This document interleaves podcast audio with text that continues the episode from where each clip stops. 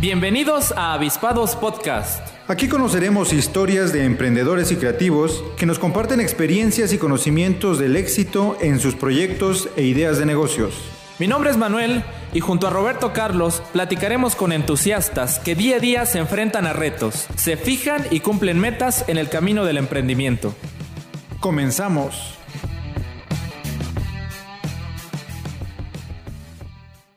Muy buenas tardes, nos encontramos ya en un nuevo episodio de Avispados Podcast, el espacio en donde damos cabida a las ideas de creatividad y emprendimiento. En esta ocasión, dispuestos a escuchar una nueva historia y nuevos temas. Licenciado, muy buenas tardes. ¿Qué tal Manuel? ¿Cómo estás? Buenas tardes. Nuevamente estamos en el estudio de Avispados, en esta ocasión sintiendo un intenso calor que ya llevamos varios días con una ola de calor bastante fuerte e intensa que no era tan común aquí en Comitán, pero muy motivados y contentos en conocer siempre historias fascinantes de éxitos, también eh, de dificultades durante diversos emprendimientos, pero que todos nos han dejado una enseñanza a cada uno de nosotros. En esta ocasión tenemos a una talentosa emprendedora, asesora, este, tenemos a Ana Rosy Pinto. Bienvenida. licenciada, muy buenas tardes y bienvenida. buenas tardes. Qué, felicidad volver a reencontrarnos con viejos amigos y estar nuevamente aquí en este espacio tan padre que tienen. Muchas felicidades aprovechando. Sí, no, y, gracias. y gracias ahí también por, darse el tiempo y estar acá con nosotros. Estaremos platicando acerca de algunos temas eh, del emprendimiento. Si me permite, Lick, voy a la semblanza aquí de la licenciada. Bueno, Ana Rosy Pinto se describe como una persona muy inquieta por conocer cosas nuevas y muy entregada en las actividades que desempeña. Disfruta mucho de su actividad laboral porque le permite adquirir experiencia y conocer a nuevas personas. Y lo más importante, le genera mucho gozo cuando sabe que aporta un grano de arena a esa persona o a esa empresa y que logre ser mucho mejor que antes de haber trabajado con ella. Desde muy pequeña tuvo interés por las cuestiones referentes a negocios y la forma de hacer las cosas de, la manera más productiva posible. Es licenciada en Administración de Empresas, maestra en calidad y doctor en Administración. Actualmente, y como desde hace aproximadamente 20 años, se dedica a la consultoría empresarial, desarrollando las actividades de capacitación, asesoramiento y acompañamiento a empresas y empresarios para mejorar y profesionalizar sus actividades. Descubre con el tiempo su pasión por las finanzas, por lo que empieza a educarse y a conocer el tema y en el tema también de asesoramiento financiero, personal y familiar y de los empresarios, una actividad que le gusta y le brinda mucha satisfacción. Es socia y fundadora de A Cúbica, que son consultores en administración, fiscal y en capital. Son una empresa integral que busca apoyar al empresario en varios aspectos como lo son la parte administrativa y de organización para eficientar la actividad, a través de la implantación de modelos específicos para cada empresa.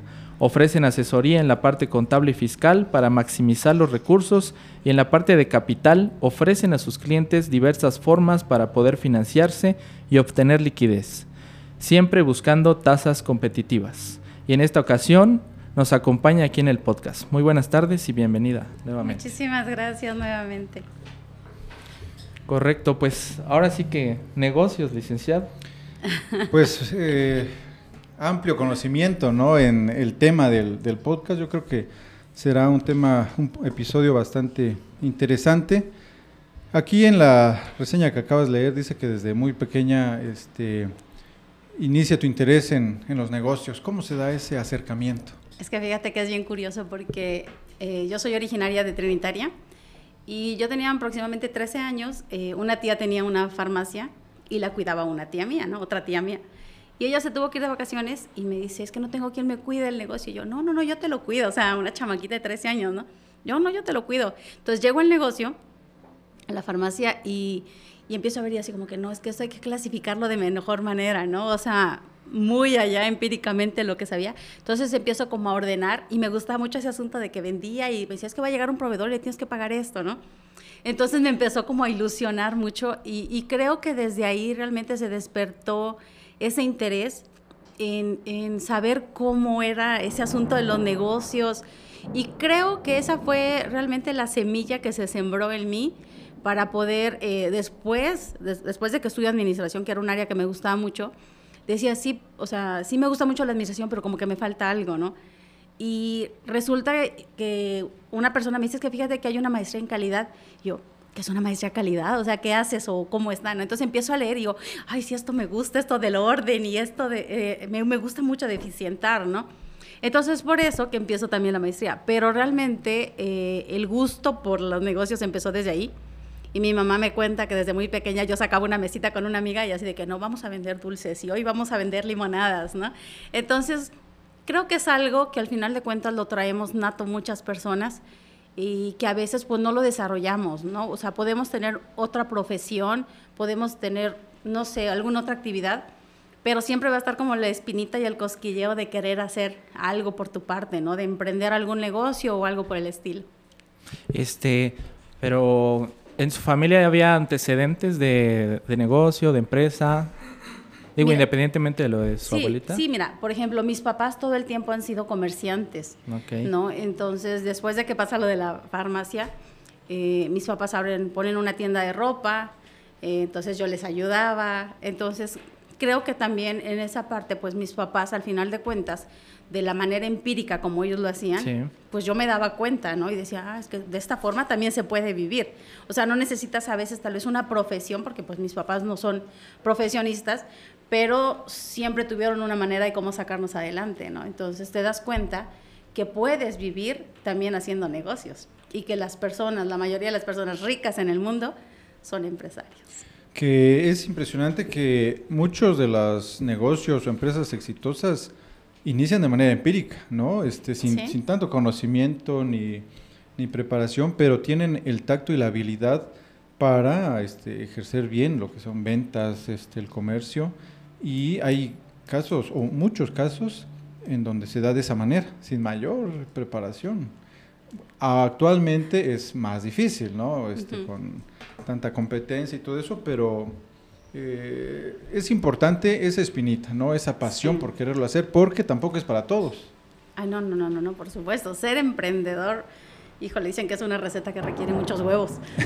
Entonces, sí, sí, y, o sea, tienes que ser muy apasionado, porque si algo te vas a encontrar en el camino del emprendedor, es fracaso, fracaso, fracaso, y en alguna de esas vas a encontrar el éxito pero tienes que ser muy resiliente para decir, o sea, bueno, esta vez no funcionó, entonces ya entendí cómo no funciona o cómo no se debe de hacer en mi medio, pero voy a buscar las estrategias para. Yo siempre les digo a, las personas que tengo la oportunidad de, asesorar, porque me, preguntan y me dicen, oye, pero ¿qué negocio es bueno? Yo digo, es que todos los negocios son buenos, o sea, a ver, dime la zapatería más grande que tú conozcas, no pues tal. Ok, dime la mueblería más grande que conozcas, no pues tal. O, dime la farmacia, entonces digo, te das cuenta que todos los giros pueden ser exitosos, pero tienes que trabajarlo al final de cuentas. O sea, no hay como uno que digas, ah, no, es que solo eh, los arquitectos o solo las comercializadoras son, son los buenos negocios. No, o sea, buenos negocios son todos. Al final de cuentas es cómo nosotros desarrollamos ese negocio para que sea exitoso. Pero va a depender de muchos factores, ¿no? También en dónde lo pensamos lanzar, ¿no? Conocer un poquito el contexto, conocer el mercado, de qué manera lo vamos a hacer también, ¿no? Y también de las aptitudes, habilidades que tengamos este, y la, la forma en que vamos a enfocar este, nuestro negocio, la imagen, etcétera. O sea, creo que todos pueden funcionar, pero sí va, va a ser muy importante la manera en cómo nosotros los, los impulsemos, pienso yo. No sé. Sí, sí, por supuesto, tienes que conocer, mira, tienes que saber cuál es tu negocio, o sea, cuál es tu producto, cuál es tu servicio, y de ahí tú tienes que saber a quién se lo vas a vender. ¿No? Porque al final de cuentas, el que te diga que hace un negocio porque le encanta o porque es apasionado o muy altruista es mentira. Al final de cuentas, todos encontramos en un negocio o en un comercio o en un emprendimiento, buscamos la manera de hacer dinero. O sea, el que te diga, no, no, no, es que yo no lo hago por el dinero, o sea, déjame decirte que esa es una parte que nos mueve y muy fuerte. Yo entiendo que hay gente que es muy apasionada, pero que al final de cuentas busca hacer dinero a través de su pasión. ¿No? Entonces ahí sí se aplica el de que si tú haces lo que te gusta, jamás vas a trabajar. Pero eh, lo que me dice Arki es cierto, o sea, tienes que conocer el mercado. Eh, a veces fíjate que, que, yo veo que a los, a los emprendedores nos pasa algo muy, muy curioso. Te llega una idea y te empiezas a casar tanto en la idea y te empiezas a generar tanto la idea en tu cabeza que dices, no, si es bueno, si es bueno, si es bueno, si es bueno. Y todo lo que ves, o sea, pero al final de cuentas es solamente tu visión Entonces pierdes de, eh, de, vista el panorama completo y dices, ah, bueno, a ver, déjame sondearlo, ¿no? O sea, ¿qué tal te parece vender esto o que yo te pudiera ofrecer esto? Entonces te tienes que dar cuenta que en el enfoque está la oportunidad, ¿no? Entonces tienes que decir, a ver, ¿qué quiero? Entonces, ¿en qué me enfoco? Pregunto dónde lo puedo vender, en qué medio lo puedo desarrollar y entonces sí es una oportunidad de negocio. Pero si yo no tengo ese focus, es muy difícil que yo realmente pueda vender algo. ¿No? O que mi negocio pueda ser próspero. Al final de cuentas tenemos que conocer el mercado como la palma de nuestra mano. Y tenemos que ser muy hábiles para darnos cuenta en qué, eh, en qué momento ese mercado ya cambió. Así es, claro. así es. Sí, sí, no va a ser lo mismo. Yo algo que he visto ahí, igual licenciado, no sé cómo veas, que es un error frecuente, es de que a veces em, el emprendedor considera que porque es algo que él ocuparía, que es un producto, un servicio que a él le satisface, eso va a funcionar para muchas personas o eso es una muy buena idea. Pero pues realmente probablemente tenga unos gustos muy específicos o tenga, no sé, una necesidad específica que no necesariamente va a ser la de la mayoría de la población. Entonces, creo que sí va a ser muy importante validar la idea, como comenta usted, ¿no? Sí, exactamente. No dejarse llevar por la emoción, porque puede ser ahí este, un, un terrible error. Pero mencionabas lo de la pasión, que eso también es importantísimo. El otro día platicábamos de algunos negocios en particular, hablando aquí de manera local, y decíamos, bueno, si regresábamos 30 años, quizás no veríamos esa oportunidad. O diríamos, eso, eso no tiene futuro. Cierto. Y, vemos que eh, actualmente son este, empresas muy exitosas, pero porque hubo esa pasión, ¿no? O sea, quien la puso tenía esa pasión por hacerla hasta convertirla en. Y no, y fíjate algo que yo también a veces he visto que tal vez en algunas ocasiones todavía no es el tiempo para, para que ese concepto, eso, eso sea adoptado, pues a veces. Tal vez no está preparada, tal vez la población. Y hay algunos negocios, he visto yo, que empiezan a lanzarse, que al inicio no funcionan, pero que van abriendo un poco la brecha y que a veces cuando ya se va sensibilizando un poquito más a esa población, a ese mercado, cuando entra alguien, pero con un enfoque un poquito más adaptado al contexto, funciona mejor. Algo así he visto en algunos casos. Sí, y yo te diría que no te vayas tan lejos 30 años.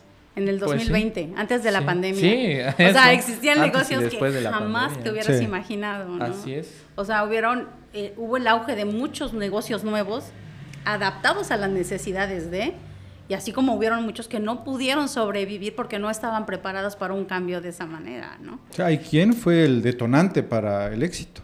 Sí, exactamente. O sea, y si no, pregúntale a todas las empresas de tecnología. Sí. ¿no? sí, fueron de las más, este, eh, no sé, ganonas en este. Sí, sí, les fue, les fue muy bien. Sí, vemos un, este, Amazon Mercado Libre, por decir, cuánto multiplicaron sus ganancias y es algo que, que, no bajó, sino que permaneció porque cambiaron, un, cambiaron hábitos este, en los consumidores. Impresionante, la verdad. A mí me, me, apasiona mucho ver esos, esos números, esa habilidad, esa capacidad de esos grandes líderes, ¿no? Por ahí decía el CEO de Amazon eh, que marcaba muy bien sus horarios pero decía, mi función es tomar decisiones, nada más, no me metan en, operación, yo tomo decisiones y a las 6 de la tarde ya me dedico a, mi familia y todo eso. Pero qué decisiones ah, toma, ¿no? Importantísimas. Es que qué bueno que lo dices, porque bueno, más adelante me imagino que vamos a hablar de algunos errores que, toma, que hacemos o que tenemos los emprendedores. Y es precisamente eso, ¿no? De que a veces queremos ser los todólogos de la empresa. O sea, soy el que llega a abrir, soy el que barre, soy el que vende, soy el que distribuye, soy el que pide a proveedores. Cuando la tarea esencial del emprendedor es tener un pensamiento estratégico, ¿no? Yo siempre se los digo, comparen cuánto cuesta no por menospreciar el trabajo de nadie. Eh, ¿Cuánto cuesta la hora de la chica que te va a llegar a cuidar el negocio? ¿Cuánto le pagas? No, pues no sé, 800 pesos al día. Entre 8 horas estás hablando que la hora laboral de esa chica cuesta 100 pesos. Ok, ¿cuánto cuesta tu hora laboral? No, pues cuesta 500 pesos. Ok, entonces ¿por qué te pones a atender el negocio? Si tú vas a cobrar 4 mil pesos al día para que cueste 500 pesos, tu, tu actividad es diferente o sea, tu actividad, tu pensamiento, tu actividad estratégica es, ok, a ver, ¿cómo hago crecer este negocio? ¿No? Entonces, es uno de los errores que cometemos como emprendedores. Queremos ser todo, ¿no? Somos los todólogos. Entonces, eh, cuando empezamos a delegar, Pero antes de poder delegar tenemos que tener una estructura, porque si no todo se nos va a ir de las manos, ¿no? A mí me, me, pasa mucho, una de las ramas de, de los negocios en lo que estoy es este, gestión de redes. Y es muy común que muchos empresarios dicen, es que yo lo puedo hacer, Facebook es gratuito, yo puedo este, subir y publicar. Y les digo, no sé, tú ocúpate en tus proveedores, en, en, clientes, tienes un montón de cosas. Tarde o temprano lo vas a descuidar. Y si tienes tiempo para estar en tus redes, pues algo anda mal porque deberías dedicar más tiempo en, tu negocio. Y al cabo del tiempo, tres, cuatro, cinco meses, me hablan, ¿sabes qué? Ya no puedo, no he publicado, este, no contesto mensajes. Pero es muy común eso, ¿no? Pero cuando cambia la mentalidad a una mentalidad empresarial, pues ya uno empieza a delegar y a enfocarnos en lo que realmente somos eficientes. Exactamente. Licenciada, pero bueno, de acá del licenciado digo porque pues andas ya en un tema pues un poquito ya con cierto recorrido, cierta experiencia, etcétera, etcétera, pero en el punto cero pues, en el día uno, porque tampoco tenemos una plantilla de personal o tampoco tenemos todos los puestos completos o sabemos incluso si nos van a servir o, cómo van a funcionar o si hay que pivotear algunas cosas. ¿Cómo podemos empezar? O sea, últimamente yo he tenido la, la perspectiva de que es conveniente empezar de menos a más. A veces he visto algunos negocios en los que se invierte cierto capital, se hace todo como de primer nivel, se hace todo totalmente estructurado, bien armado, o sea, una inversión fuerte de muchos tipos de recursos y demás, pero que eso no es una garantía de que vaya a tener éxito. En alguna ocasión me tocó ver un restaurante en la ciudad de Tuxtla Gutiérrez donde no faltaba nada, todo estaba perfecto, o sea, aparentemente, ¿no? Todo con detalles, el mobiliario, este, el ballet parking, la recepción, la música en vivo, los platillos, el chef, etcétera, etcétera. Es una inversión importante. Pero ese negocio duró abierto como seis meses. Me dolió mucho ver cuando lo desarmaron, cuando desmantelaron y todo. Y yo dije, creo que algo no, no salió bien aquí. Creo que un, o sea, como que fue demasiado arriesgado, pienso yo. Tal vez algo que no se vio es que a las cercanías de, de ahí, pues estaban negocios mucho más consolidados de un giro similar. Puede ser una de las situaciones. Y probablemente otras más. Otras también de que tal vez, no sé, era un menú muy fuera de lo que tenemos, eh, no sé, comprendido en esta zona, algo que no está muy adoptado, que puede ser una maravilla para quien lo trae y que es algo que tal vez pensaría uno que como no es algo muy común, pues va a ser socorrido, pero probablemente precisamente por no, no, no entender o no conocer de qué se trata, no funcionó. En fin, pudieron haber sido muchas cosas. En ese aspecto, desde su punto de vista, ¿cómo podemos empezar? ¿Cómo desde el, día cero, digamos, cuando la idea está, creemos en ella, ya hemos, tenemos ciertas nociones de que puede funcionar y pues queremos emprender? Híjole, la pregunta que me haces es bien difícil y, y te la voy a tratar de contestar en base a lo que yo he podido observar. Es muy rara la persona que el día cero o que antes de que empiece a, a, tener su actividad diga, a ver, me quiero asesorar, ¿por dónde empiezo?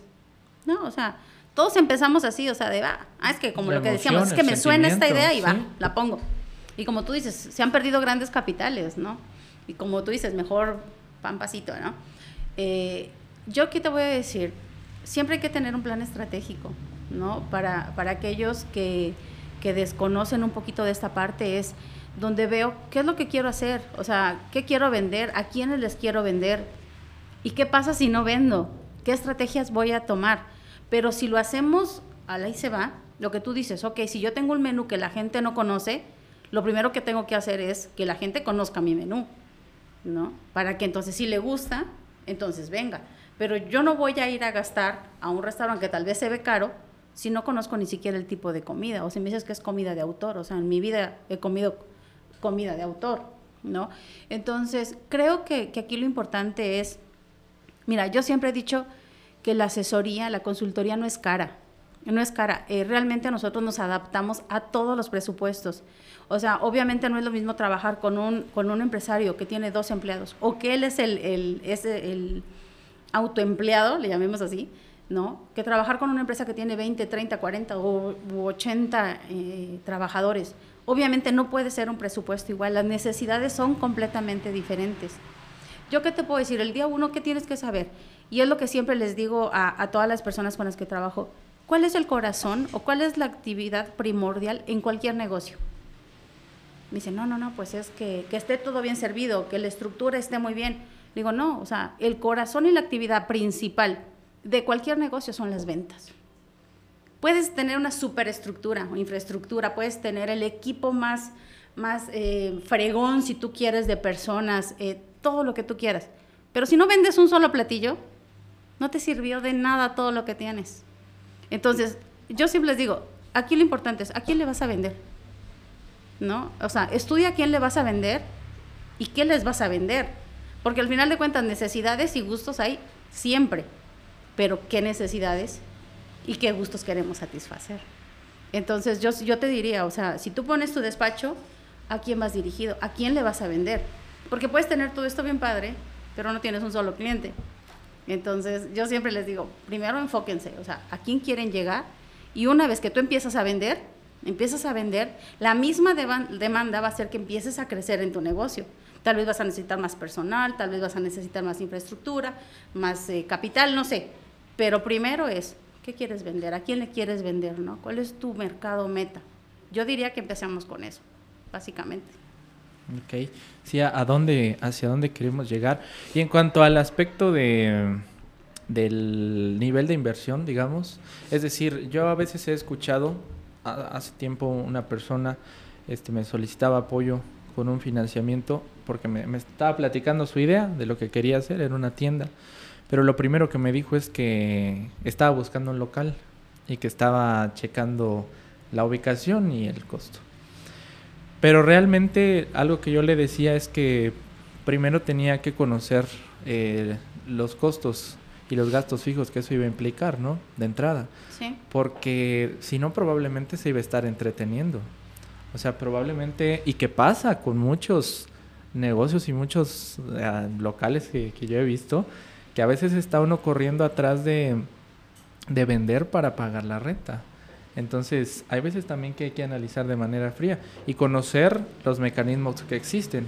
Por ejemplo, en este caso yo pensaría que antes de eso habría sido bueno este, identificar si puede tener alguna venta, no sé, por, por medios digitales, por redes sociales, ver si alguien requiere de ese producto, ¿no? Ver si, si hay cierta demanda o si qué tan, qué tan importante es un punto de venta, porque luego, ¿quién va a cuidar de ese punto de venta? ¿Va a ser esa misma persona o va a tener alguien? Bueno, supongamos que tiene alguien, pues eso cómo impacta en sus utilidades también, ¿no? Sí, es que es cierto, ¿sabes una cosa? Es bien difícil costear el empresario, el emprendedor, el empresario, que es un poquito más grande, sí, el emprendedor no sabe costear, ¿no? ¿Y qué es lo primero que yo les digo? A ver, saquemos tus costos fijos, saquemos tus costos variables. ¿Cuánto necesitas tú vender para que salgas tablas? ¿No? O sea, que no pongas de tu bolsillo. Y siempre hay un costo que se les olvida. Su sueldo.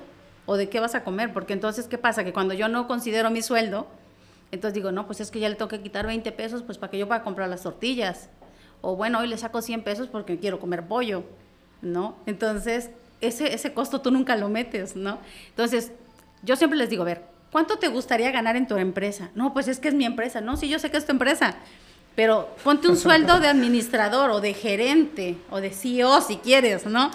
O sea, lo que tú quieras. A ver, dime, ¿cuánto ganas tú en tu negocio? No, pues ahí le voy sacando. No, pues es que entonces nunca vas a poder medir eh, la productividad de tu empresa y nunca vas a poder tener los costos reales. Yo les decía, si tú no estás de gerente y en algún día te sale una oportunidad y necesitas meter a un gerente, ¿de dónde lo vas a sacar? ¿De dónde vas a sacar el sueldo? Ah, pues ahí lo voy a ajustar. Dices, no, espérate, es que desde ahí empezamos, ¿no? ¿Cuánto necesitas vender para pagar los costos totales? Y aunque tú no estés, tu negocio siga funcionando. Porque ese es el problema de que muchos emprendedores se vuelven esclavos de sus negocios no se pueden ir porque no tienen el dinero para pagarle a alguien más y que ocupe su lugar. Porque muchas veces es muy romántico decir, ah, es que soy emprendedor, pero hay que ver en qué etapa estamos. Si, si tan siquiera ya se llegó a la etapa de ser autoempleado, ¿no? De lo que dices, de que ya este, me estoy autoempleando, tengo un sueldo.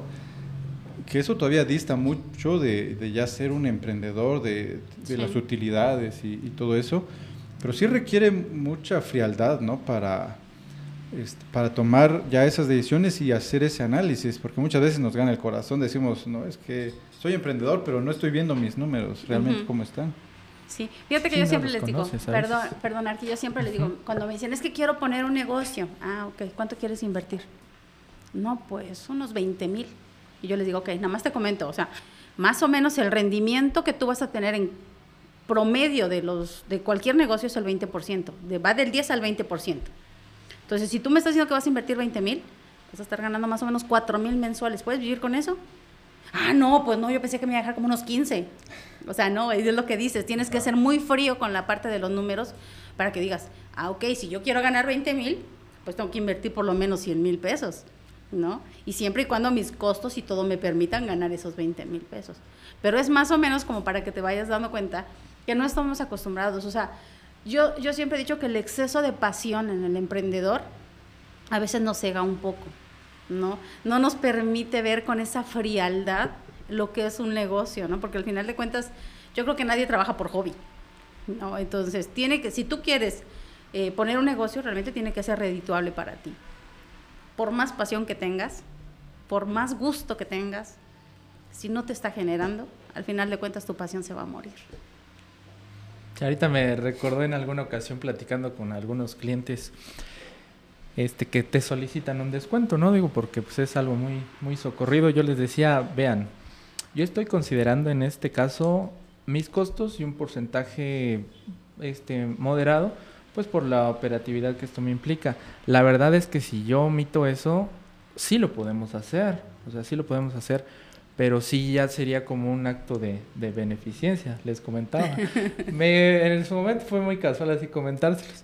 Un par de años después que me vuelven a, contratar y todo, este, comentan ya entre ellos.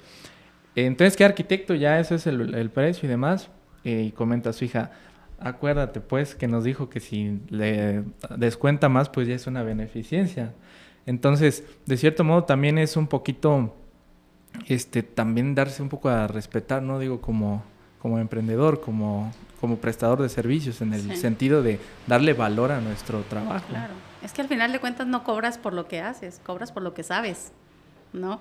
Y, y mira, yo te voy a dar un tip. Siempre que tú vayas a ofrecer tus servicios o tu producto, Tú siempre tienes que manejar tres escenarios. El pésimo, el normal y el excelente. ¿Cuál es el, pésimo? Donde tú realmente tendrías el margen de ganancia mínimo que tú necesitas para sostener la, operatividad. El normal podría ser tu precio que tú manejas sin ningún descuento. Pero si tú sabes que es un cliente al que realmente le puedes cobrar un poco más por lo que implica, sería como tu escenario óptimo. Entonces tú siempre ve y dice tira a matar, ¿no? Vas con tu, con tu escenario óptimo, porque lo más seguro es que nuestro medio te van a regatear, ¿sí? Entonces sabes que puedes tener otro escenario y si aún no fuera ese y es mucha tu ganas de trabajar con esa persona, sabes hasta dónde te puedes bajar. Pero si yo no sé cuánto me cuesta, digo, pues con tal de no perder al cliente, pues ahí lo voy a hacer, ¿no? Lo hago y al final de cuentas salí poniendo. No, y eso ahí para nuestros amigos avispados que lo tomen muy en cuenta, es muy, muy, muy importante, y lo digo en este tono como queriéndome reír porque me ha pasado, este, darse cuenta de, de, de lo que te está costando, porque a veces pudiste haber ganado más no haciendo nada, digamos. Sí.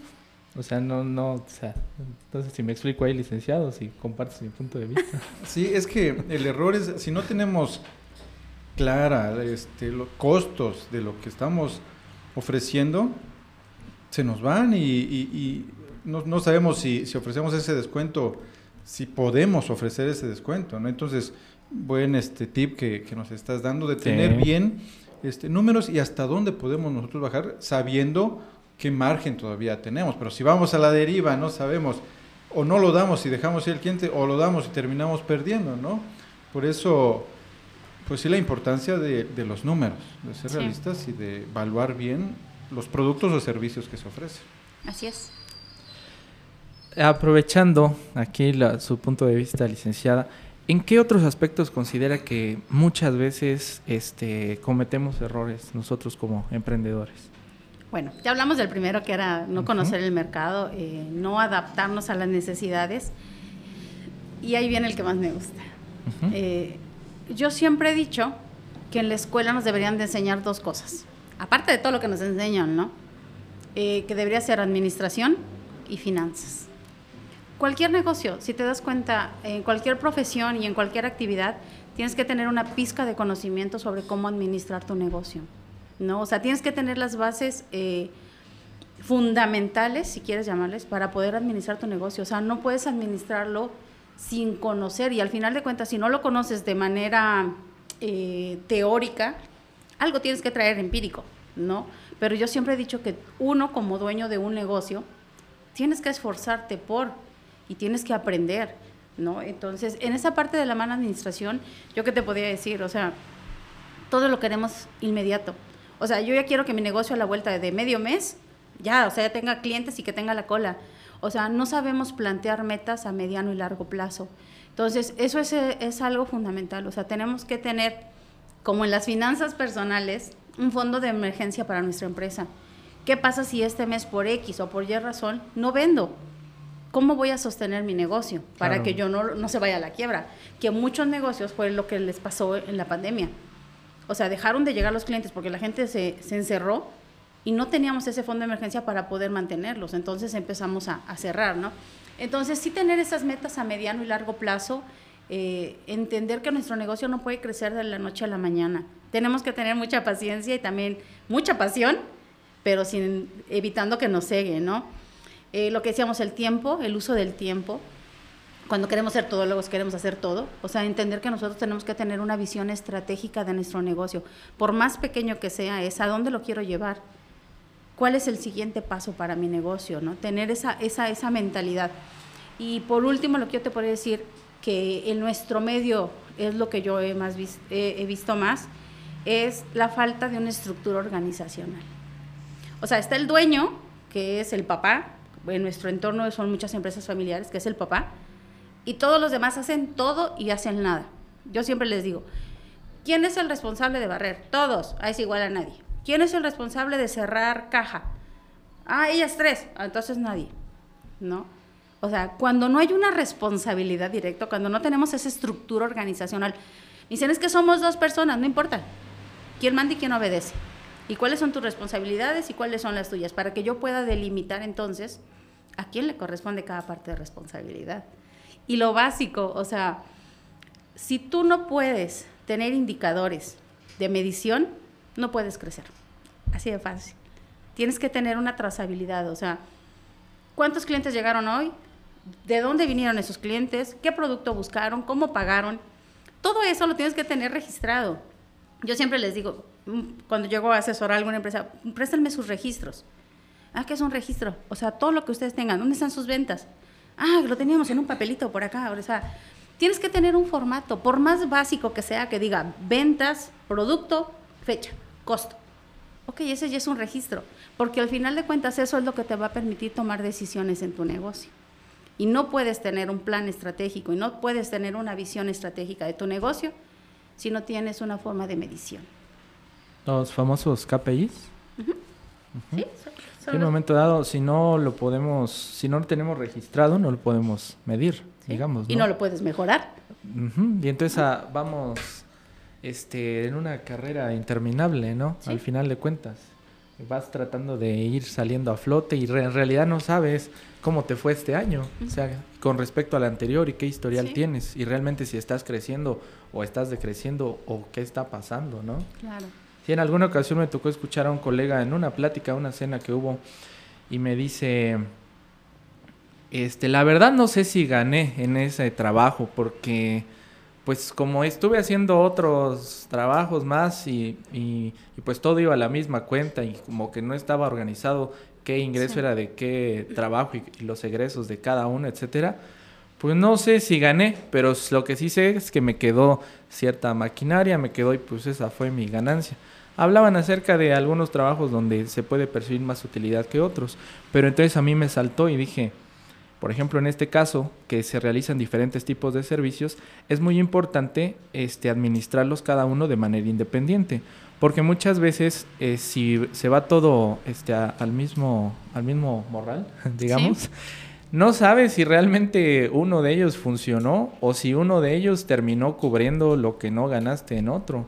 O sea, pienso que de manera independiente se tiene que, realizar cada uno de esos registros. Sí, como, como unidades de negocio separadas, tal vez, si tú lo quisieras ver así, ¿no? Exactamente. O sea, para que tú digas, ok, este producto sí o este servicio sí funciona y este de plano mejor ni me meto, ¿no? Sí, sí, sí. Suena, podría ser, suena muy lógico, aparentemente. Pero la verdad es que a veces en las prisas y el no registrar y no este, presupuestar de manera independiente, a veces no nos damos cuenta y a veces realmente si nos dijeran, ¿sabías que el trabajo o el servicio que acabas de hacer realmente lo hiciste por hobby, que no ganaste nada? Creo que podríamos ser más conscientes. Y cuando tenemos esos registros, sí somos conscientes, porque si nos damos cuenta y decimos, no, pues aquí fue un poquito ajustado, fue un 10%, debo tomarlo en cuenta como, digamos, una experiencia para cuando me toca algo de ese mismo género, que pueden haber diferentes tipos de imprevistos, contingencias que se presentan en ese, en ese tipo de trabajo, prepararme con eso, incluso desde el momento en el que hago ese presupuesto, tomar esas consideraciones. Claro, tener un parámetro. Exactamente. a cuando es otro de otra índole y digo, ah, no, pues acá resulta un poquito más holgado. O hasta el tipo de cliente, conocer los diferentes tipos de clientes que tenemos. Y fíjate que es bien importante la, la cuestión de los registros y, y de los formatos, y te voy a explicar. Eh, yo siempre les digo, me dice, pero ¿para qué nos va a servir si ya sé cuánto vendo? O ya sé a qué horas entró mi, mi empleado, yo no, no le tomé asistencia, no sé. Eh, yo siempre les pregunto, ¿cuál es el objetivo o el fin último que tú quieres con tu negocio? No, pues independizarme algún día, que esto ya funcione sin mí. Digo, es que jamás va a funcionar sin ti si tú no te pones a pensar en los registros, porque a través de los registros haces tu proceso. Y cuando tú tienes un proceso, tienes un manual de cómo va a funcionar tu negocio y cómo te va a seguir generando aunque tú no estés. Pero si tú no te permites eso, si tú no te permites que te ayudemos con algo muy básico, jamás vas a salir de tu negocio y lo que te decía, vas a seguir siendo esclavo por los siglos de los siglos. Entonces, en esa parte del conocimiento técnico, eh, yo siempre les digo, déjenos echarles una manita, ¿no? Me dice, no, no, no, yo hago los manuales. Ah, pues si tú lo sabes hacer, qué padre, qué bueno. Eh, permíteme que yo te apoye, ¿no? Y le digo, es que sabes que tal vez aquí, y al final de cuentas, nosotros al tener una visión externa, porque dicen cómo es eh, la ceguera de taller, ¿no? O sea, ves este papel todos los días ahí y llega un momento en que ya no es importante para ti. Pero cuando alguien externo llega y dice, ¿y ese papel por qué está aquí? Ah, ya ni me acordaba que aquí estaba, ¿no? Entonces, nosotros podemos tener como una visión diferente, un panorama diferente de cómo podría funcionar mejor tu, tu empresa. Entonces, y los registros pues son base fundamental para que nosotros podamos establecer algunas cuestiones y que sea más productivo. Así es, así es. ¿De qué manera o qué herramientas podríamos, eh, quienes queremos si bien es cierto, necesitamos una asesoría completa, pero para tener ciertas herramientas, ¿qué nos podría usted recomendar? En un momento dado, eh, de mi parte, este, exploré lo que era el famoso modelo Canvas, el famoso lienzo Canvas, que al menos lo que a mí me, me, abrió un poquito el panorama era conocer a las diferentes partes que tiene el negocio. Digo, de entrada, el hecho de qué va a ser mi producto, el hecho de cómo va, voy a estarlo eh, manejando en cuanto a temas de precios y demás, quiénes van a ser mis clientes, a quiénes va a estar dirigido, quiénes pueden ser mis socios o alianzas estratégicas para poderlo lanzar, cómo voy a generar ventas, el tema del, marketing, la publicidad, este, y pues el tema de ponerlo a funcionar mediante un sistema. ¿Qué nos podría usted recomendar para empezar a conocer un poquito al respecto, muy independientemente de ya el, el asesoramiento formal de una consultoría? Ok, mira. Yo Como creo el ABC, que, Ok, el ABC, va. Cuando estás empezando el negocio, creo que lo importante es lo que tú me decías, ¿no? O sea, conocer cuál es mi producto, a quién se lo voy a vender, cómo determinar mi precio, algunas estrategias de, cómo, de crecimiento. Eso sería como lo básico. Eh, cuando vas a, a, iniciar o estás iniciando un emprendimiento. Hay otra parte que yo les diría, es que como, fíjate que todo esto sale a través de un diagnóstico. O sea, tenemos que ver en qué etapa está tu empresa. Eh, hay empresas que ya se consolidaron, pero que no tienen ni pies ni cabeza. ¿no? O sea, son empresas que ya perduraron en el tiempo, ya tienen 10, 12 años, y a veces ya queremos como hacer la sucesión, pero no sabemos ni por dónde, ¿no? Y el hijo o la persona que la va a tomar dice, no, espérate, o sea, si tú te vas esto, no, esto se descompone. Entonces, ahí ya es diferente el modelo, la metodología que tenemos que utilizar, que ya es la parte de la estructuración de un proceso, de un manual, de formatos, para hacer un sistema como tal de la empresa. Y la otra etapa sería cuando una empresa ya está consolidada, es decir, tiene procesos, tiene todo. Entonces yo me iría más a la parte de una... Em, ¿Cuál sería su competencia? Em, ¿Cuál sería su factor diferenciador? ¿No? O sea, ¿qué me va a hacer diferente de todas las empresas del mismo giro que yo tengo? ¿No? Entonces ya empezamos a platicar de otras cosas, empezamos de avanzar de poder eh, asumir un papel mayor dentro de la, de la, del medio, porque dices, ok, ya somos 10 zapaterías consolidadas de hace 20 años, pero ¿qué me va a hacer diferente a mí para poder permanecer en el mercado? Entonces, dependiendo de cuál sea la etapa de la empresa, en qué etapa se encuentre, van a ser como las cuestiones que nosotros podríamos aplicar en la parte de consultoría. Entonces, sería como muy difícil, eh, ah, no es que vamos a empezar con una estructura organizacional, cuando es una empresa que ya tiene muchos años o que, tal vez eso ya, ya lo tiene, ¿no? Entonces, a través del diagnóstico es que nosotros nos podemos dar cuenta en qué situación está. En qué está adoleciendo, qué, qué problemas tiene, como una especie de la radiografía, ¿no? de, de cómo se encuentra la empresa. Sí. Sí, realmente este, interesante. En tu este, reseña, pues dices que eres este, socia y fundadora de A Cúbica. Sí. Este, ¿Por qué no nos platicas un poco de eso? ¿Cuándo inicia y digo, ya nos has, dicho algo de, lo que se dedica, pero que nos amplíes un poco lo que hace Acúbica. Ok, mira, Acúbica se crea en el 2016, eh, ya tiene varios añitos, tiene como siete años. Y precisamente lo que hacíamos e, es, la parte de consolidar y de hacer un poquito más integral nuestros servicios para, el medio. Eh, apoyamos con la parte de capacitación, con la de asesoría y la de acompañamiento en la parte administrativa pero también tenemos los servicios en la parte fiscal, o sea, desde llevarte tu contabilidad hasta diseñarte estrategias para que realmente puedas tener una empresa más productiva en cuanto al pago de impuestos y toda esa parte. Y en la parte de capital, como platicábamos eh, ese rato, eh, es una parte que nosotros decidimos apoyar a los emprendedores o a pequeñas eh, asociaciones con capital de riesgo. Eh, si la empresa está iniciando y nosotros creemos que tiene eh, como esa posibilidad de desarrollarse y ser un negocio próspero, nosotros los apoyamos. O sea, son sumas de dinero que no son elevadas, pero que al final de cuentas te ayudan para empezar. Obviamente tenemos, hay como requisitos que se tienen que cumplir, pero pues nada que no se pueda lograr, ¿no? Entonces eso es lo que hacemos en Acúbica. No, interesante esa parte porque digo, se requiere esa capacitación y ese impulso para nuevos emprendedores, ¿no? Decías muchas veces, uno de los principales problemas es el financiamiento.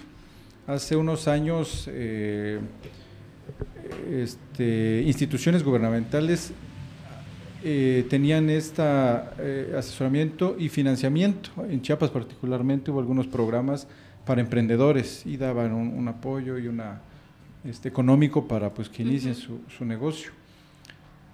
Pero digo, ¿qué pasó? Eh, o sea, ¿qué, pasa en ese aspecto? Porque había muchas empresas que este, recibieron el financiamiento y que pues de ahí no, no, pasó. Entonces, es importante, considero en esta parte, que, el gobierno puede invertir, ¿no? porque finalmente eh, las microempresas son las que mayormente contribuyen al país. Sí. Pero actualmente no, no existe ese financiamiento. De hecho, es el 52% de nuestro Producto Interno Bruto está formado por, por, las microempresas. Entonces, dices, es un impacto muy grande. Ah, claro. ¿no? Yo sabes que creo que en la parte esta de, de cuestión gobierno, eh, pues al final de cuentas son otros fines eh, y se deja de, de tener ese seguimiento a ¿no? Entonces, creo que, que, también nosotros hemos tenido un poco de culpa en cuanto hablo desde el punto de vista de emprendedores, que queremos todo fácil.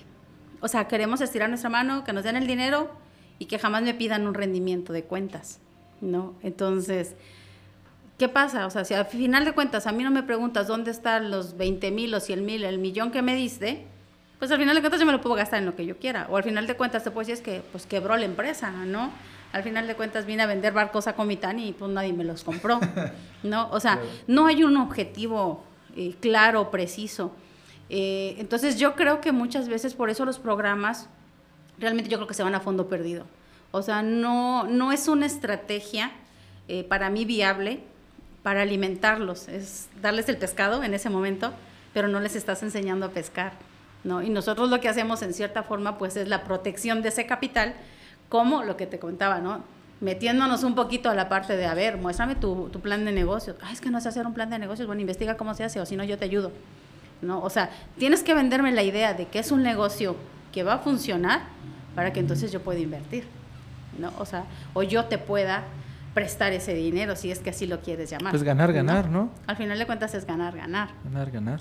¿no? Y si haces lo que te gusta, en mi caso, que es esa parte de la consultoría y de la asesoría y del acompañamiento, al final de cuentas yo ya gané aunque no me paguen. Sí, ¿no? Y si el emprendedor, quien lo va a desarrollar, también es lo que le gusta, lo que le apasiona, pues no solo es ganar, ganar, es ganar, ganar, ganar, ganar. Digo, al final de cuentas, o sea, es lo que te gusta, lo que está desarrollando y pues también el tema de los ingresos, ¿no?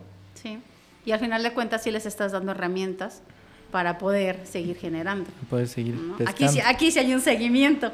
Claro. que en un momento dado pueden desprenderse y ya trabajar de manera autónoma, ¿verdad? Sí, por supuesto. Bueno, le quiero comentar una situación. Lo que pasa es que yo tengo una preocupación o este o algo que me hace mucho ruido. Eh, creo que, que, usted me puede comentar al respecto. Tal vez no decirme por dónde puede ser que esté esa solución, pero sí ayudarme a entender por qué sucede. Fíjese que en cuanto a lo que se refiere a la, a la cultura organizacional o tema de trabajo, hay una alta alta estadística, un alto porcentaje de las personas incómodas o infelices con su trabajo. Em, en muchas ocasiones yo, yo considero que tiene algo que ver con lo que platicaba usted hace un momento, de que no están las funciones claras, de que no están los procesos definidos, de que no se sabe, digamos, una, cómo está la estructura, las jerarquías, de que no sé a quién le voy a obedecer, de que le mando a todos y hago que haya incluso contradicciones entre ellos.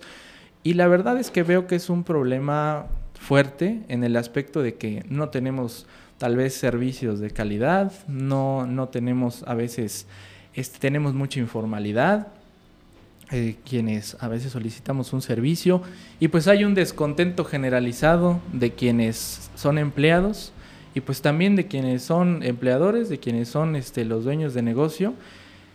Eh, no sé, que al final de cuentas creo que es antiproductivo y creo que de ahí, que aunque seamos una población muy grande y muy trabajadora, le voy a agregar tantito comillas en el aspecto de que hablemos de horas laborales, que a veces lo que hacemos en una jornada de 10 horas en realidad lo pudimos haber hecho en 4 en cuatro horas y pudimos haber este, aprovechado más el tiempo.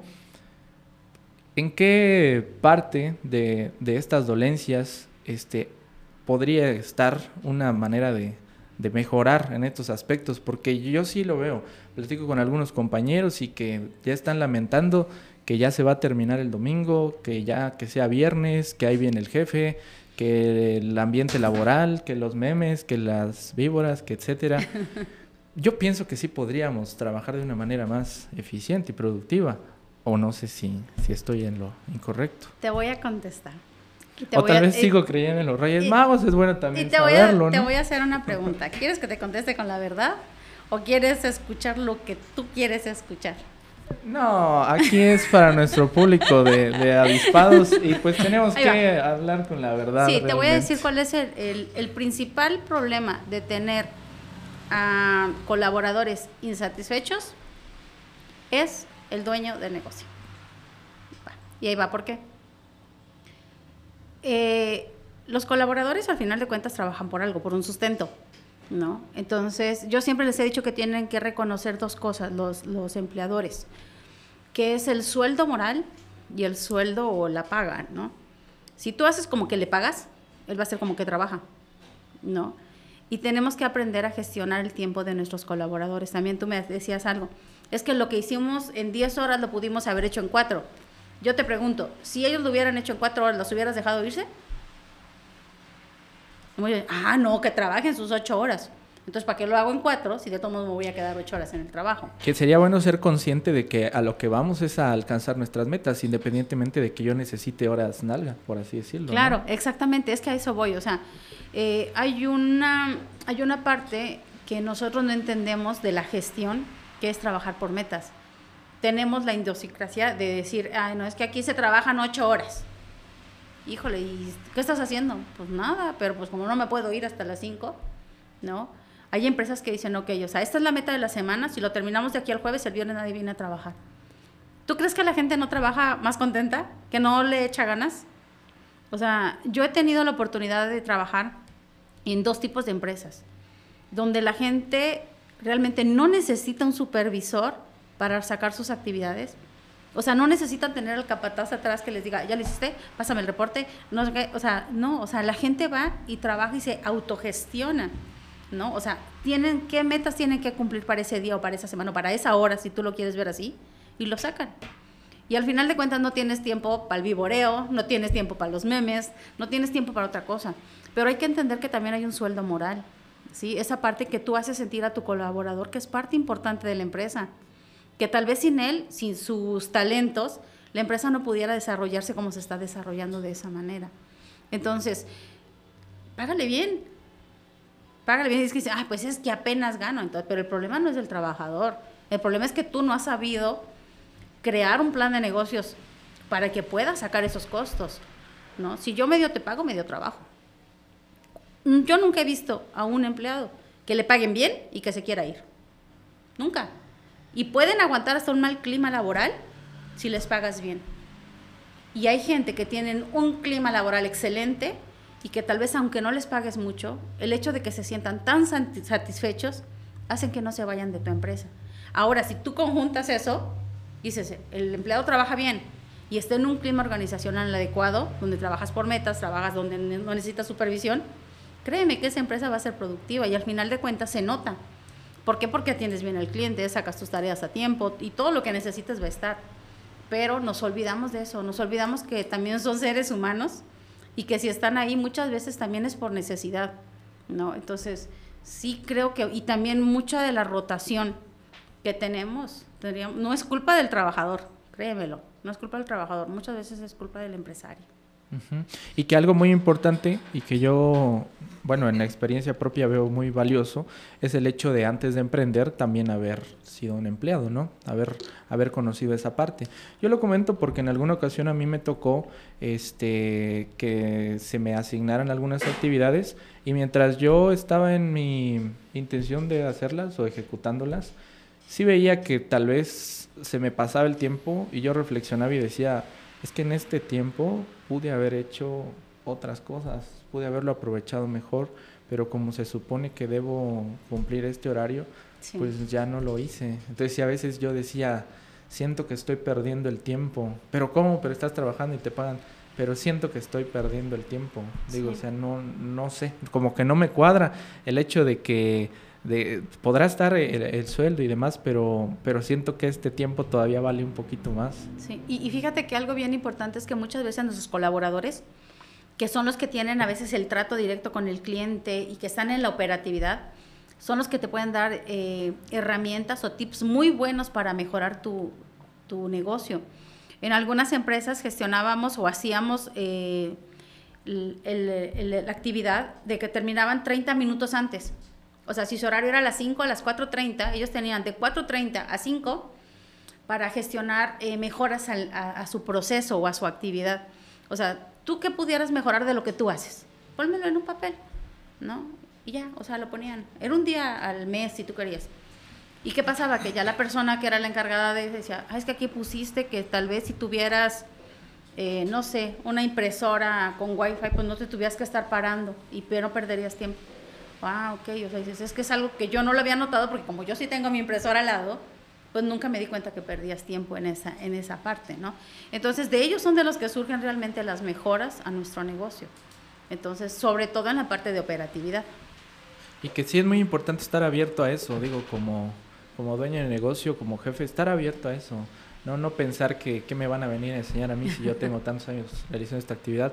No, yo creo que sí es importante. A lo mejor hay algo que, que de algún modo lo venimos haciendo, arrastrando ese error, ese defecto, pero nadie se ha atrevido tal vez a decírnoslo y que pudiera mejorar este, la eficiencia, ¿no? Hasta a nosotros nos pudiera beneficiar este, en la manera que gestionamos el tiempo, el decir, oiga, pues que eso lo repetimos dos, tres veces y lo vuelven a revisar, ¿no será mejor que, que lo revisáramos una vez, pero de esta manera, y tal vez ahí nos evitamos hacerlo dos, tres veces más? Claro.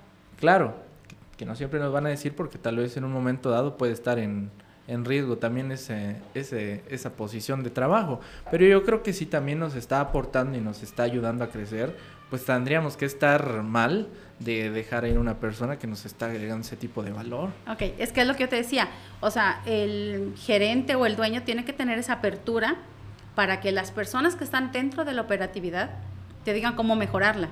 Pero al final de cuentas, los que toman las decisiones estratégicas eres tú. Sí. ¿no? O sea, tú, tú sabes cuánto te va a costar o cuánto te va a implicar en lo que tú quieras, en cualquier tipo de costo, de tiempo o de recurso, hacer esa modificación, ¿no? O sea, él te puede proponer, pero al final de cuentas el que decide eres tú, porque se supone que tu pensamiento está un poco más elevado en cuanto a otros fines. Ellos están operativos, pero tú estás de manera estratégica. Pero, pero qué difícil es, digo, suena este, lo, ideal, ¿no? Este, lo, que se debe hacer. Este Por cierto, sí fue la respuesta que quería escuchar y también la verdad. se aplicó ah, muy bien. Pero decías, Nick, Buena respuesta. Eh, y, sí, no, lo ideal, ser receptivos y... Pero es súper, súper difícil porque es cambiar toda una mentalidad y toda una cultura, tanto de emprendedores, de empleadores, de jefes, como de trabajadores. Y es una de las principales problemáticas, ¿no? Yo que trabajo con varios negocios en cuestión de publicidad, y todos me dicen, estoy buscando personal, siempre, ya roté todo mi personal, ya se me fueron, es una constante. Entonces, es un gran reto, ¿no? Es realmente muy difícil y hay quien ha, ha intentado, ¿no? Este, implementar eso, bueno, salarios, este, tengo ahí un, un amigo que eh, les da la el dinero de la comida todos los días, aparte de su salario, ¿no? 10 de la mañana, aquí está tu dinero, compra lo que quieres comer. Y igual, con los mismos problemas de rotación. Entonces, estamos hablando de un problema bastante difícil. Y es un problema a nivel nacional, o sea, no creas que es de Comitán. Ahora, yo les, yo, yo les preguntaría a esos empresarios, ¿ya hablaron con los que se fueron? ¿Por qué se fueron? O sea, porque yo les puedo estar dando para la comida, pero si los trato súper mal, si los hago sentir menos, al final de cuentas me puedes dar las tres comidas si quieres, pero no me siento lleno como persona, porque tenemos, no, no, tenemos que perder de vista esa parte, que al final de cuentas también son seres humanos, somos seres humanos. Y como decías, es que a veces hay que ser eh, colaborador para saber ser patrón, ¿no? O sea, uno sabe de qué adolece. Entonces, eh, creo que aquí lo más importante y lo que decíamos es tener un registro. ¿Por qué la gente se me va? ¿No? Sí, siempre establecer un, buen canal de comunicación, ¿no? Digo, de manera personal, algo que yo he visto importante es este conocer un poquito el contexto que los está rodeando en ese momento. Claro. Y también desarrollar un poquito cierta empatía. Porque hay veces que cuando te, te contesta alguien de una manera, un colaborador de una forma que tal vez no es la más amable, eh, tú te puedes enojar más también, o sea, y a ver, a ver aquí este, quién habla más fuerte. Pero hay veces que tú no lo sabes y eh, traen unas situaciones fuertes, este, personales, y que tal vez ese no, no es el mejor día, o ese no fue, no fue un buen día, o vienen de algo, de algo pesado en días anteriores. Entonces, eso, si tú lo supieras, eh, te cambia totalmente la perspectiva y te hace, te hace bajar, bajar ese, ese ritmo, incluso te hace tomar otras consideraciones. Pero yo creo que eso sucede cuando sí nos damos un poquito el tiempo de, conocer un poquito más allá. Digo, tampoco podemos este, inmiscuirnos este, ya en la vida personal de quien colabora con nosotros, pero sí saber un poco acerca de en qué momento se encuentra, de las decisiones que está tomando.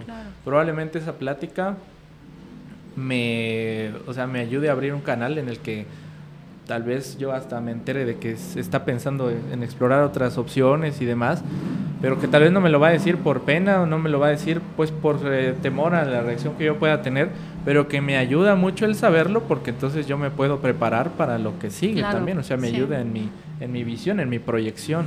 Entonces yo es algo que he visto desde el eslabón, este, desde el menor escalafón, digamos, hasta el, el que esté más, más arriba, conocer eso, conocer eso siempre he visto que es que eso es muy importante. Y fíjate que antes eh, era muy común el hecho de que es que cuando llegas a tu trabajo, en la puerta dejas todos tus problemas.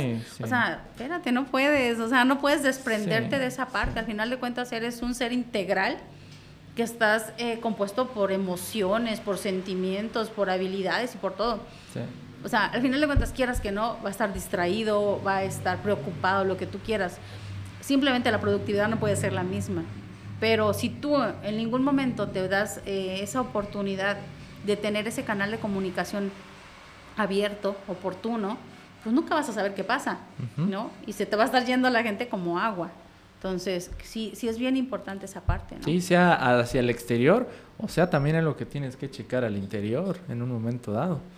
Digo, en un momento dado también voltearse a ver y, y, la forma en que estamos trabajando. A lo mejor a mí ya se me hizo muy común cierto hábito de comunicación de, de trabajo, de lenguaje de, de, trabajo, y pues no es lo más amable, no, no se toma de la mejor manera por más de una persona, entonces también un poquito claro. autoanalizar, ¿no? En esos aspectos. Sí. Pero pues en fin, muchas cosas que tomar en cuenta estando en diferentes eh, partes de, de, digamos, de la estructura organizacional, ¿no? Y que eso que estamos hablando es una pequeña muestra de que emprender no es fácil, ¿no? Este, quien quiera emprender o tenga esa espinita de emprender, pues le tiene que gustar las emociones fuertes, ¿no? Porque son retos todos los días, desde lo financiero, atender a este, clientes, personal, es súper, súper complicado. Con todo esto y las condiciones actuales de México, de Chiapas, de Comitán, eh, ¿recomiendas emprender? Porque estamos viviendo también una época de mucho emprendimiento hay muchos negocios que están surgiendo, este, muchas ideas. Eh, las redes sociales también permiten hoy en día explorar este, en, comercio, en, muchas cosas. ¿Lo recomiendas? ¿Recomiendas emprender? Totalmente, totalmente, 100%. Eh, yo he tenido la oportunidad de ser trabajadora, colaboradora, y he tenido la oportunidad también de estar del otro lado. Y te puedo decir que no ha sido un camino, camino fácil, de plano no. En eh, los inicios fue muy difícil, o sea, empezar. A veces tienes que hasta regalar tu trabajo para que lo conozcan. Pero al final de cuentas, lo que decíamos, si tú crees que esto va a ser de uno o dos años, yo una vez te digo que no. O sea, es un largo camino por, por recorrer. Y como te decía, y tenían la, en la reseña que, que les hice esa, la satisfacción que al final de cuentas, digo, no porque ya haya terminado mi vida, ni mucho menos, eh, la satisfacción que te genera, creo que no te la da ningún trabajo, ¿no? En la parte de, estar como colaborador. Creo que hay muchas, muchas cosas muy buenas, el, el poder disfrutar de tu tiempo, de tu familia, de las cosas que haces, cuando te das cuenta que, que el fin de tu vida que la felicidad que siempre anhelas no está al final del camino, sino durante el proceso, y te das la oportunidad de ser emprendedor y pasar todas estas, eh, todas estas cosas, todas estas eh, peripecias que tienes que pasar al principio, pero cuando ya estás del otro lado, o sea, tienes que tomar al principio el vino amargo para que después te puedas tomar el vino dulce. Entonces, yo que te recomiendo emprender, claro, siempre. Siempre hay ideas nuevas, ideas locas, ideas innovadoras y lo más padre, lo que te decía, hay negocio para todo, ¿no? Todos los negocios son buenos siempre y cuando sepas cómo desarrollarlo. Sí, totalmente. Y eso que comentabas, licenciado, de las emociones fuertes, pues sí, creo que lo describe muy bien porque la mejor analogía es la de la montaña rusa y que también hay que aprender a, a, este, a aceptar que no siempre se está en la cima y que de repente hay unas declives, unas caídas fuertes y para las que hay que estar preparado, ¿no? Que hay que agarrarse, que hay que sujetarse bien.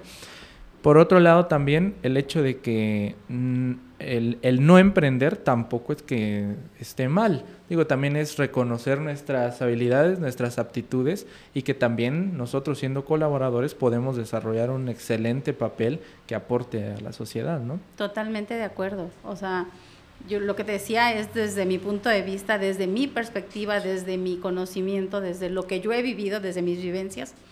Pero yo conozco personas que son completamente felices, que son personas totalmente desarrolladas siendo colaboradores. Y creo que, que el poder también en esa parte aportar tu conocimiento para una causa mayor o que no es tuya, también ha de ser muy loable, ¿no? Sí, sí, o sea, yo pienso que al final es es este bueno recurriendo ahí a una frase de que cualquier cosa que hagas pues la hagas bien no del lado en el que estés. Sí. En el que estés. Eh, gusta aportarnos algo más algunas recomendaciones de libros alguna recomendación de algún manual alguna página de internet mira yo siempre les he dicho o sea y siempre lo he pensado no importa lo que leas okay. no importa lo que leas si realmente a ti te interesa el emprendimiento si te interesan las finanzas si te interesa el deporte, lo que tú quieras, al final de cuentas, todo lo que puedas leer va a acrecentar tu conocimiento. ¿no? Te va a hacer tener una perspectiva diferente desde tu óptica, a diferencia de tu óptica que puede, puede ser muy cerrada o de lo que tenemos muy cerca. Eh, hay muchas cosas que leer. Por ahí no recuerdo exactamente quién decía, eh, es que si yo solamente vivo mi vida, tengo una oportunidad para vivirla. Pero si yo leo 100 biografías, estoy teniendo 101 vidas que vivir. Entonces, al final de cuentas, creo que cualquier cosa que te interese es la era de la comunicación. Todo está a la altura de un clic. O sea, lo que tú quieras saber. Quieres saber de estrategia competitiva, dale clic. Uh, te va a desplegar un mundo de información. O sea, el que ahora no conoce, el que ahora no estudia, no puede poner un pretexto. O sea, todo está a la altura de un clic. Sí, pues igual, licenciado, este, te interesa escuchar un podcast, no sé, acerca de una historia de tal, tal, pues ahí está, avispado, ¿no? Capítulo tal. Avispado, ¿no? Recomendable. capítulo tal. Digo, pues, a todo dar, licenciado, ya casi estamos por cerrar. Este, pues tenemos, eh, bueno, la verdad que todo este tema ha sido bastante interesante y apasionante, de, mucho, de mucha enseñanza. Eh, pues ya tenemos una pregunta que le hacemos a todos nuestros invitados si pudiéramos eh, viajar a través del tiempo, vamos a una máquina, este, ¿cuántos años atrás regresarías y qué le dirías a Rosy de, esos años atrás? Mm. Es que sabes que he disfrutado tanto el proceso que, que no creo que todo lo que he hecho, al final de cuentas, buenos o malos, o, bueno o malo me ha llevado a donde estoy ahorita. Y creo que no cambiaría muchas cosas. Creo que sí em, trataría de disfrutar más, eh, de conocer más, de estudiar más, de vivir más. Eh, pero creo que no habría como un cambio significativo. Todo lo que he hecho, créeme que no me arrepiento. Son muy pocas cosas de las que yo podría decir, porque lo hice. Pero no realmente. Y si me dices, ¿Cómo me veo en un futuro? Me veo, haciendo exactamente lo mismo, eh, conociendo, viajando, eh, platicando con gente. Te decía, ah, es tan padre encontrar tu pasión por tu trabajo que cuando lo haces lo disfrutas tanto, que es como estar en un paseo, como lo que más disfrutas, o comiendo algo que te encanta. Entonces, yo solo le pido a Dios que me dé más vida para poder seguir haciendo lo que disfruto tanto. Ok. Igualmente de, parte mía agradecer mucho su, su, aportación. La verdad es que en este canal este tipo de contenido, este tipo de pláticas son principalmente el, motor eh, que, que, nos hace querer avanzar, querer seguir explorando y pues escucharlo también desde la perspectiva de alguien que tiene también el conocimiento más allá de la práctica, de lo empírico, este, pues es maravilloso. Ya para cerrar, algún mensaje que nos pudiera compartir dirigido a nuestros escuchas, a nuestros avispados que están por emprender o que ya se encuentran e, circulando en esta montaña rusa? Mira, yo les quisiera decir que lo que, lo que les decía hace rato, o sea, que su pasión sea mucha, pero que su inteligencia sea más. Que no hagamos las cosas a la y se va. No, todo tiene un porqué, todo tiene un motivo que por más mínima que sea tu idea de emprendimiento, sea vender gelatina, sea lo que tú quieras, sea vender por catálogo, si tú quieres, que te adentres un poquito a, a esa información, al mundo de los negocios. Y estoy segura que si tienes la chispa, la vas a hacer una super fogata, ¿no? O sea, pero tienes que conocer un poquito, porque si no se va a quedar en el intento. Y pueden haber muchos, muchos, muchos intentos, pero esta vez yo lo que te sugiero es que vayas un poquito más a la segura. ¿No? Que, que contrates, si no puedes contratar un servicio de asesoría de consultoría, que lo busques en internet, ¿no? O sea, cómo empezar un negocio, qué errores no cometer, o sea, creo que puedes empezar y tener una posibilidad más de poder ser estable en el mercado. Eso sería. Muchas gracias. Genial. Redes sociales, quien quiera este, conocerla más, eh, redes sociales o a Cúbica, ¿dónde lo pueden seguir? Ok, mira, si es en Facebook es AR Pinto, y les doy mi número de teléfono, que por lo general todo es eh, en mi celular, que es el 963-633-0561. Ahí me pueden contactar, todo el tiempo estoy en el celular. Correcto. De esa manera vamos terminando ahí, licenciado.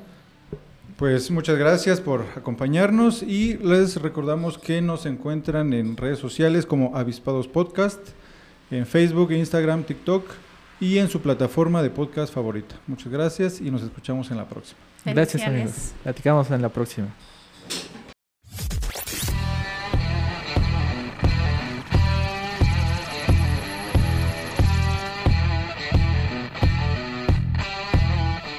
Gracias por haber escuchado este episodio y ser parte de la comunidad de avispados. Síguenos en redes sociales como Avispados Podcast y nos escuchamos en el siguiente episodio. Si quieres apoyarnos, comparte este episodio, dale clic a seguir, deja una reseña y déjanos 5 estrellas en Spotify y Apple Podcast.